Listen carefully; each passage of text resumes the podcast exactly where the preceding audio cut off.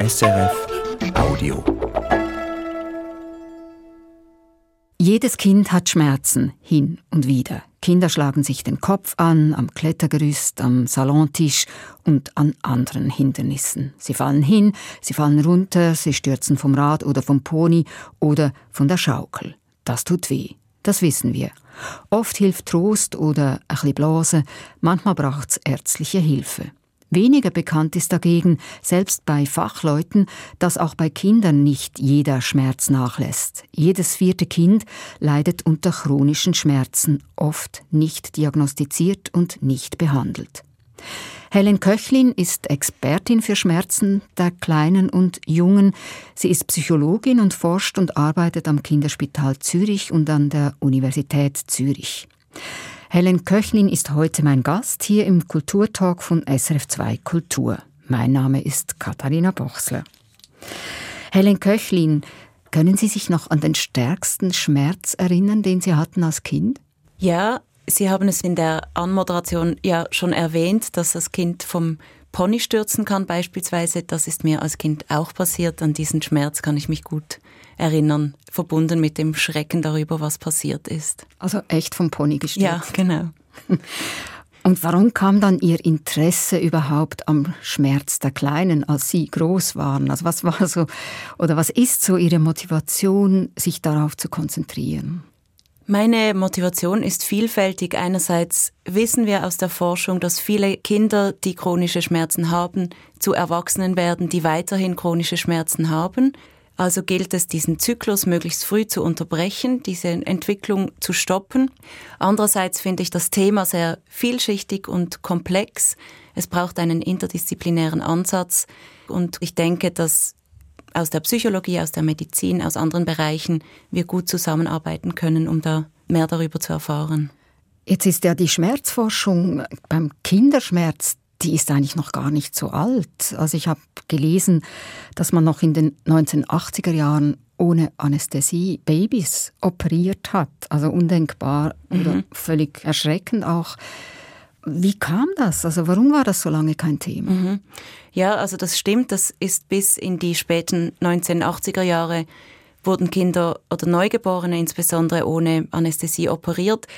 Das hat verschiedene Gründe, die auch mit der damaligen Überzeugung zusammenhängen, dass Babys und Neugeborene noch keine Schmerzen empfinden, weil ihre Nerven noch nicht fertig entwickelt sind, dass die Schmerzleitung noch nicht wirklich funktioniert, also Babys keine Schmerzen empfinden und dass man auch davon ausging, dass falls sie vielleicht doch Schmerzen empfinden, sie sich nicht an diese erinnern werden später im Leben.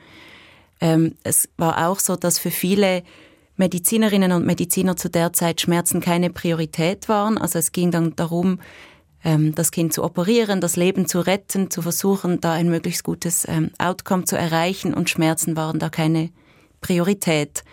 Es wurde, wie Sie gesagt haben, ohne Schmerzmittel operiert, aber mit Muskelrelaxantien. Das heißt, die Kinder waren gelähmt, konnten sich nicht bewegen, während der Operation waren aber bei vollem Bewusstsein. Also das ist eigentlich eine noch viel brutalere Version, also gelähmt den Schmerz fühlen zu müssen. Mhm.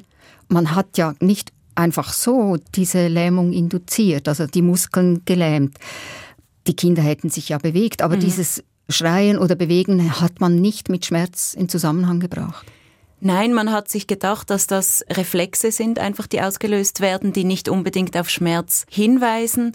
Teilweise geht diese Überzeugung auch noch auf Darwin zurück, der gesagt hat, dass Kinder eben primitivere und minderwertige Menschen sind, die eben noch nicht ganz entwickelt sind, so dass man eben diese Ausdrücke von Schmerz als einfache Reflexe verstanden hat. Mhm. Und dann gab es ja so eine Wende. Also dann irgendwann kam ich sage jetzt mal die Forschung, aber vor allem auch Eltern mhm. haben dann eigentlich sich auch gewehrt dafür, dass ihre Kinder eben Schmerzen haben, weil es für jeden Laien ja eigentlich ersichtlich ist, dass Kinder Schmerzen haben. Ja, genau. Es gibt diesen berühmten Fall von Jeffrey Lawson, der 1985 zur Welt kam, sehr früh, also in der 25. Schwangerschaftswoche und der aufgrund verschiedener körperlicher Probleme dann operiert werden musste. Das war eine sehr große Operation, bei der der Brustkorb geöffnet wurde, am Herz wurde operiert.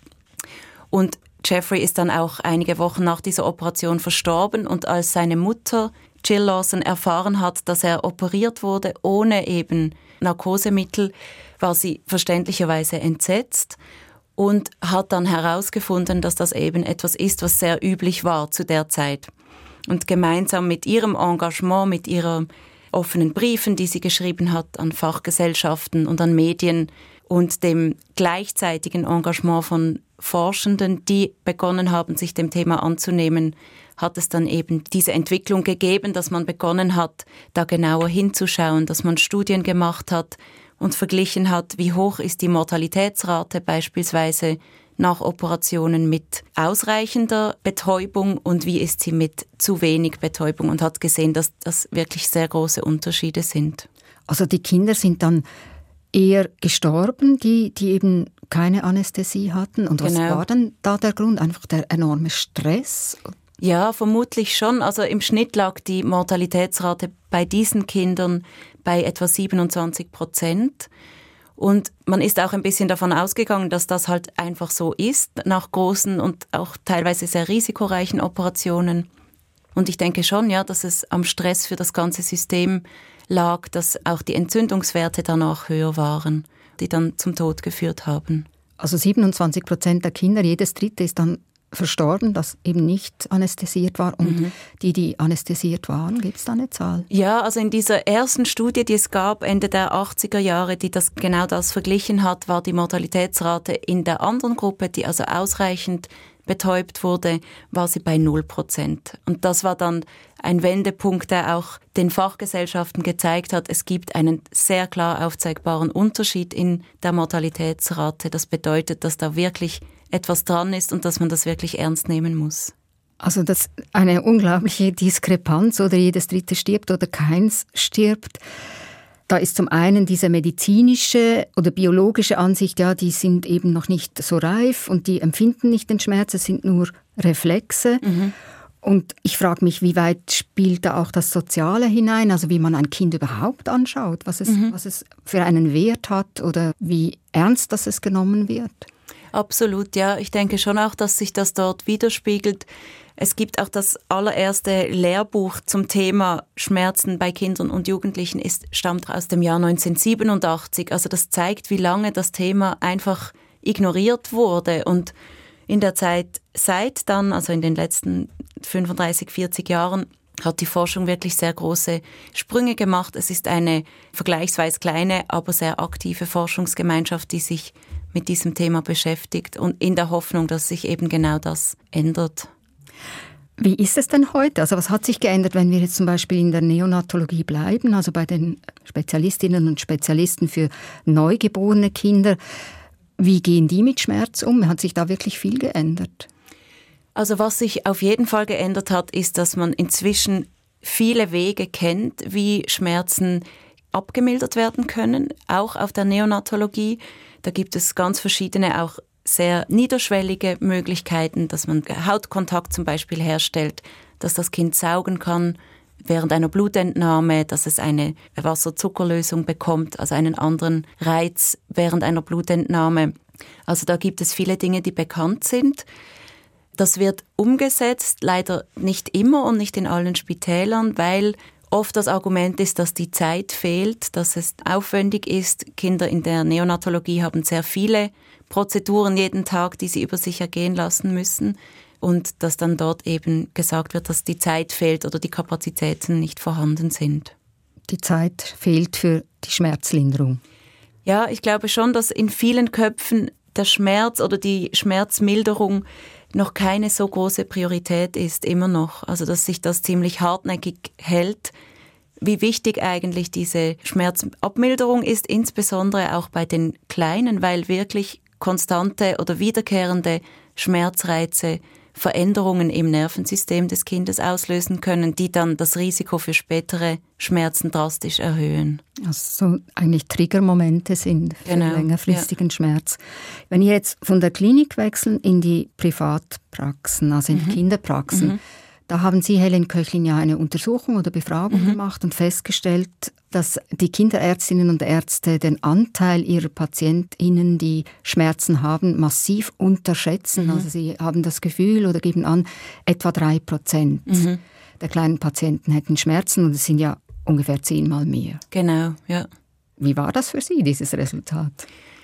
Das war erschreckend. Es war allerdings im Kontext der anderen Resultate aus dieser Studie ein bisschen besser einordnbar. Wir haben dort auch gesehen, dass 80 Prozent der Kinderärztinnen und Kinderärzte, die dort teilgenommen haben, sagen, sie fühlen sich unsicher im Umgang mit Kindern mit chronischen Schmerzen und sie haben wenig oder kaum spezifisches Training erhalten.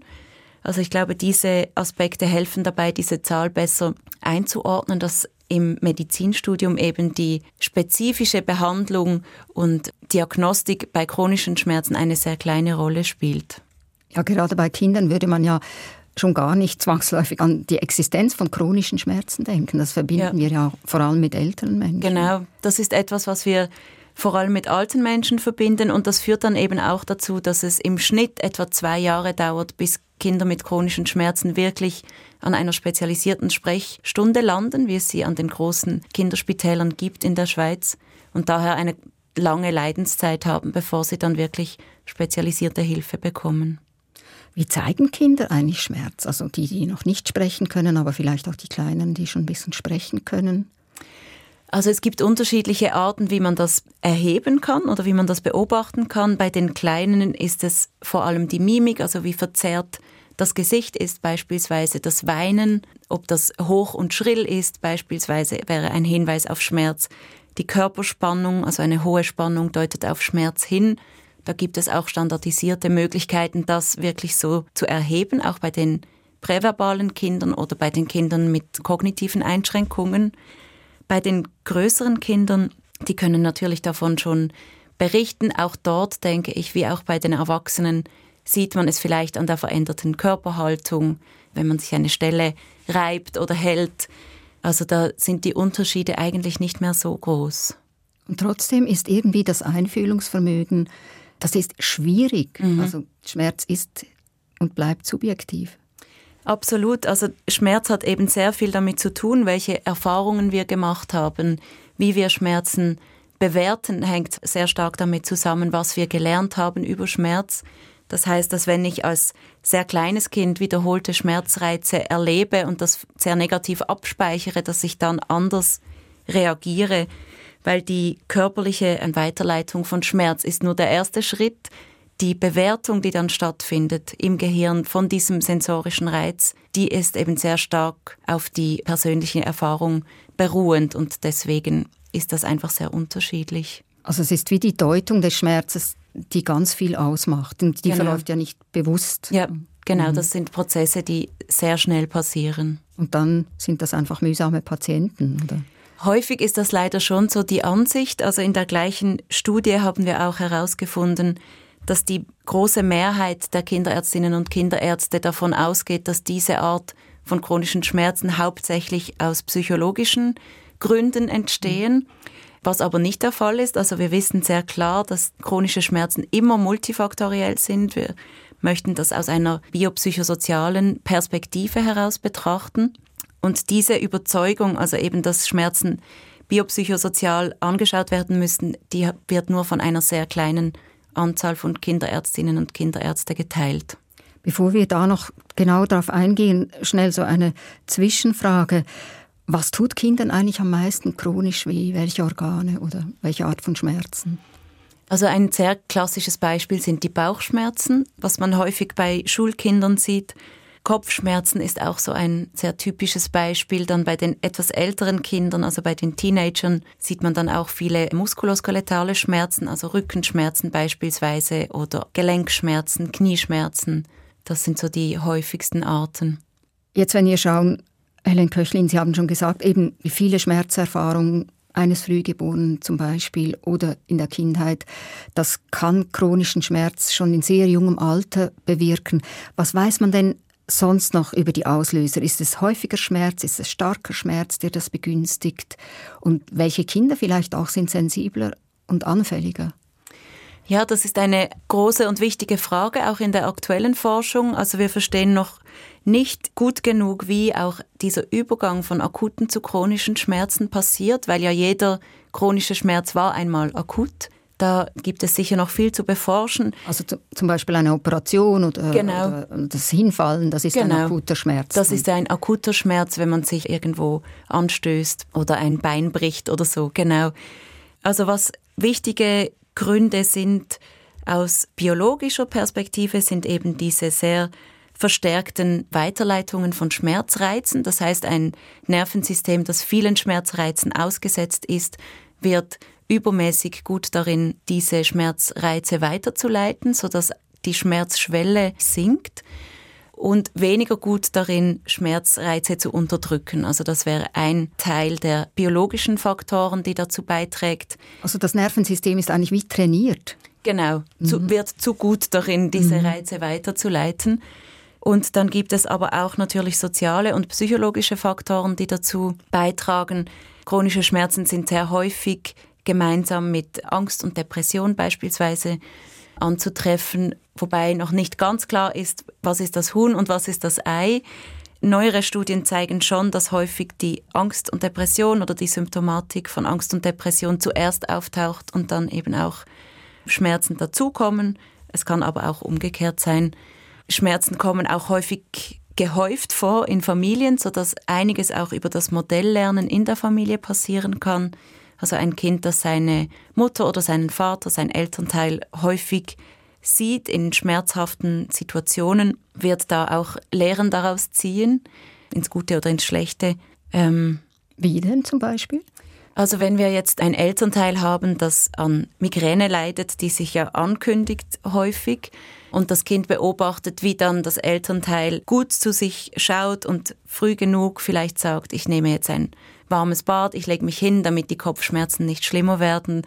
Das versteht vielleicht, aha, ich kann etwas gegen Schmerzen unternehmen, ich kann wirksame Mittel ergreifen, um diese Schmerzen abzumildern oder dem zuvorzukommen. Währenddem ein Kind, dessen Elternteil vielleicht dann tagelang im Dunkeln liegt und nicht ansprechbar ist, andere Lehren daraus zieht, vielleicht eher lernt, aha, Schmerzen sind etwas, was mich dazu bringt zu resignieren, wogegen ich kaum etwas machen kann. Das wären andere Konsequenzen, die das Kind daraus zieht. Also das Kind lernt die Hilflosigkeit oder im anderen Fall eben, ja, da kann man was machen. Genau, ja. Mhm. Welche Rolle spielt denn eigentlich das Gehirn? Also jetzt war viel von den Nervenleitungen mhm. die Rede. Also der Schmerz ist irgendwo an der Hand und steigt hoch zum Gehirn und das Gehirn merkt Schmerz. Mhm. Schmerz, sagt man ja auch, findet im Gehirn statt. Genau, ja. Ist ja. da auch dieses Lernen dort oder was passiert da? Ja, also man sieht schon bei Personen, die chronische Schmerzen haben, sieht man Veränderungen in der strukturellen Anordnung im Gehirn. Man weiß auch, dass dieser Schmerzkreislauf sehr eng mit dem emotionalen Kreisläufen zusammenhängt. Das ist eine Hypothese, weshalb auch diese, dieses gleichzeitige Auftreten von Angst, Depression und Schmerz eben der Fall ist. Also es ist schon so, dass chronischer Schmerz etwas am Gehirn verändert. Das haben Sie auch, Helen Köchen, in den Studien festgestellt. Chronische Schmerzen sind ein Risikofaktor. Also klar, Huhn und Ei oder so eine Hin- und Herbewegung, es ist nicht immer ganz klar. Aber es ist schon eindrücklich, vor allem in der Jugend und bis ins Erwachsenenalter haben Menschen, die als Kinder chronische Schmerzen hatten, mehr Ängste, Depressionen bis hin zu Suizidalität. Ja, genau. Das war leider nicht meine Studie. Aber das stimmt, ja, genau. Das ist eine sehr neue Studie, die gezeigt hat, dass eben chronische Schmerzen das Risiko für erstmals auftretende Suizidalität massiv erhöhen. Sie haben es kurz angesprochen vorher, es gibt Schmerzsprechstunden, aber es mhm. dauert im mhm. Schnitt zwei mhm. Jahre, bis ein Kind dort vorgestellt wird. Ja. Und da hat sich wohl einiges schon eingebrannt im Körper. Was ist da schon passiert? Also nehmen wir jetzt mal zwei Jahre chronische Schmerzen. Mhm. Ja, da ist sehr vieles passiert. Also da einerseits die Veränderungen im Gehirn, die möglicherweise stattgefunden haben, in der Schmerzleitung, also auf der biologischen Ebene. Das Kind hat natürlich auch sehr viele, auch negative Erfahrungen vermutlich schon gemacht von Hobbys, die vielleicht nicht mehr ausgeübt werden können, von Schultagen, die verpasst werden und was dann dazu führt, dass vielleicht zu viel Stoff verpasst wird, dann werden die Noten schlechter. Also diese Abwärtsspirale, die da einsetzen kann, ist sicher schon sehr stark. Also der Schmerz, hat, genau. der Schmerz hat sich quasi im Leben ausgebreitet, genau. im sozialen ja. Leben. Ja, genau. Und natürlich kann man dann auch Strategien lernen, damit umzugehen. Aber das ist klar, dass das schwieriger ist nach zwei Jahren als nach vier Monaten. Es kann zum Beispiel dann auch schon eine Ausgrenzung in der Schule stattgefunden genau. haben. Ja. Mhm. ja, und wenn man sich vorstellt, dass ein Kind zehn Jahre alt ist, dann sind natürlich zwei Jahre sind eine extrem lange Zeit. Mhm. Also es wird klar, Kinderschmerz, das ist ein komplexer Schmerz. Eben, da spielen ganz viele Faktoren hinein. Es ist mhm. eben nicht nur der Körper, sondern mhm. es ist das ganze System, die Familie, Schule, Sport. Wie gelingt denn jetzt so ein Wissenstransfer in die Praxis? Also mhm. der ist ja offenbar noch sehr unkomplett. Ja, das ist leider so. Also es gibt Untersuchungen, die sagen, dass es im Schnitt 17 Jahre dauert, bis Ergebnisse aus der Forschung wirklich im klinischen Alltag ankommen. Und 17 Jahre ist eine gesamte Kindheit praktisch. Also das ist viel zu lange. Deswegen auch dieser hohe Anteil an Kinderärztinnen und Kinderärzten, die sich unsicher fühlen mit dieser Gruppe von Patientinnen und Patienten. Also das dauert zu lange. Es ist wichtig, da neue Wege zu finden, um dieses Wissen schneller auch in die Praxis zu bringen. Gibt es da schon irgendwelche Ansätze, also dass zum Beispiel die Ausbildung im Medizinstudium besser ist oder dann in der Facharztausbildung? In der Schweiz ist mir keine solche Initiative bekannt. Es gibt aber eine Studie aus den USA, die zeigt, dass Medizinstudierende, die ein solches Modul zu chronischen Schmerzen besucht haben, danach deutlich mehr wissen, sich besser vorbereitet fühlen und so weiter. Es gibt auch in den englischsprachigen Ländern viele Initiativen, eben dieses Wissen in die Praxis zu bringen, das über die sozialen Medien zu verbreiten, auch an die Betroffenen selbst. In der Schweiz hinken wir da noch ein bisschen hinterher leider, aber das wird sicher eine sehr wichtige Aufgabe sein. Wie sieht denn eigentlich eine gute Therapie aus? Eben, Sie haben es erwähnt, möglichst früh, möglichst mhm. interdisziplinär. Mhm. Haben Sie ein Beispiel? Wie kann das aussehen? Ja, also wichtig ist sicher, dass die verschiedenen Bereiche, also das Biopsychosoziale angesprochen wird. Wenn jetzt ein Kind kommt mit Rückenschmerzen beispielsweise, dann würde man sicher mit Physiotherapie arbeiten, man würde möglicherweise auch medikamentös behandeln und man würde versuchen, in einer begleitenden Psychotherapie an Strategien zu arbeiten, wie eben mit dem Schmerz im Alltag auch umgegangen werden kann. Da ist auch die Schmerzedukation sehr wichtig, also dass das Kind selbst mehr weiß über den eigenen Schmerz und dann eben auch einordnen kann, dass dieser chronische Schmerz nicht unbedingt etwas mit einer Schädigung im Gewebe zu tun hat, also dass es nicht gefährlich ist, sich zu bewegen beispielsweise.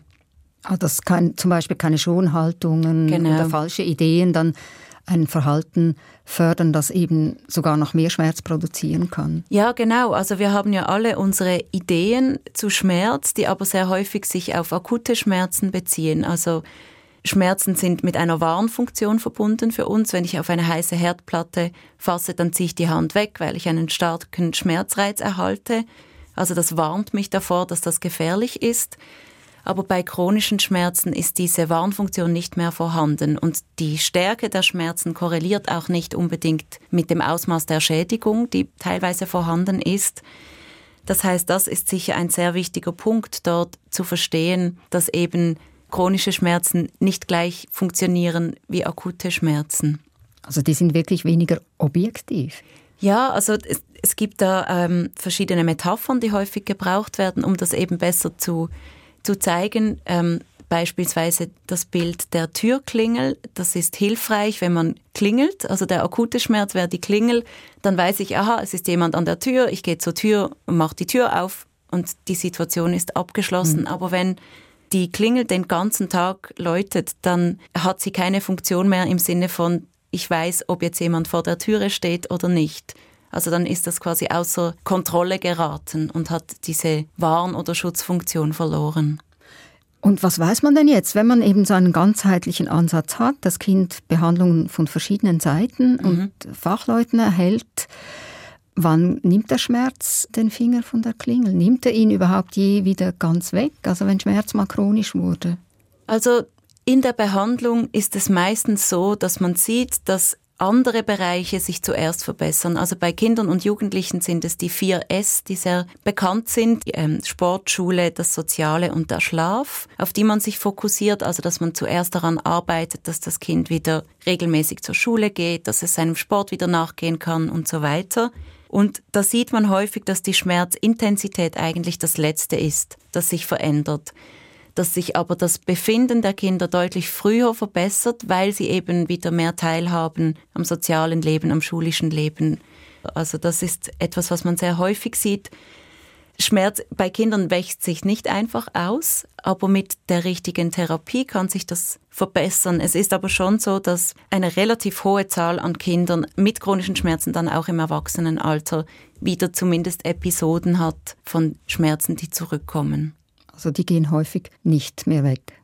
Es gibt natürlich bei chronischen Schmerzen auch eine hohe Fluktuation. Also die sind ja nicht andauernd immer genau gleich. Es gibt dann vielleicht Lebensphasen, in denen es besser wird und dann kommt es zurück. Aber ich glaube, gerade weil eben die Behandlung nicht immer so spezialisiert ist und nicht so angepasst ist, ist das Risiko schon groß, dass Kinder das mitnehmen ins Erwachsenenalter. Ja. Wenn wir beim Schmerz bleiben und zu einem Bild wechseln, jetzt mit all Ihrer Erfahrung und Forschung im Bereich Kinderschmerz, was hat Sie da am meisten geschmerzt in dieser Zeit an Geschichten, die Sie gehört haben? Ja, die Geschichte von Jeffrey Lawson, über die wir ja schon gesprochen haben, ist natürlich sehr eindrücklich und auch sehr brutal, sich das zu vergegenwärtigen, was Kinder dort erlebt haben zu dieser Zeit. Ich finde aber auch eben den Fakt, wie lange das dauert, bis das ankommt in der Praxis, was wir in der Forschung eben lernen, finde ich schockierend und in einer eigenen Studie, die ich gemacht habe, in der ich mit Patientinnen und Patienten mit chronischen Schmerzen und ihren Eltern gesprochen habe, hat mich sehr beeindruckt, dass die Fragen, die diese Familien haben, eigentlich recht gut erforscht sind, aber es kommt einfach nicht an bei den Familien, die auf diese Informationen angewiesen wären. Und wenn wir von der anderen Seite her schauen, was hat sie in dieser Zeit, wo die Forschung ja auch Fortschritte gemacht mhm. hat, unter anderem auch wegen Ihnen und Ihrer Forschung, ähm, welche Entwicklungen haben den Schmerz am meisten gelindert? Also eine eher neue Entwicklung, die in der Schweiz erst ganz zaghaft ankommt, aber die ich sehr positiv finde, ist der verstärkte Einbezug von Patientinnen und Patienten, also dass man Betroffene einbezieht in die Forschungsprozesse, dass man zusammenschaut, welche sind denn eigentlich die wichtigen Fragen, also dass wir als Forschungsgemeinschaft nicht an unserer Zielgruppe quasi vorbei forschen, und dann eben auch, was sind gute und gelingende Wege, wie diese Resultate dann auch wieder ankommen bei den behandelnden Ärztinnen und Ärzten, bei den Betroffenen, bei den Schulen, bei allen, die irgendwie halt betroffen sind von chronischen Schmerzen. Sehen Sie denn auch schon Folgen Ihrer Forschung in der Klinik? Also Sie arbeiten ja zum Beispiel am Kinderspital in Zürich. Ja, genau. Dort gibt es schon in den letzten Jahren eine Entwicklung dazu, dass die Schmerzbehandlung oder das Schmerzmanagement einen wichtigeren Stellenwert eingenommen hat. Das Kinderspital Zürich ist auch eins der vier Spitäler in der Schweiz, das eine spezialisierte Schmerzsprechstunde hat, bei der sehr stark interdisziplinär gearbeitet wird. Also ich denke, dort hinterlässt die Forschung schon Spuren. Also sie werden wirksam. Hoffentlich, ja. Vielen Dank, Helen Köchlin, für dieses Gespräch. Auch Kinderschmerzen können groß und stark sein. Sie hörten den SRF Kulturtalk mit Helen Köchlin, Schmerzforscherin am Kinderspital und an der Universität in Zürich. Mein Name ist Katharina Bochsler.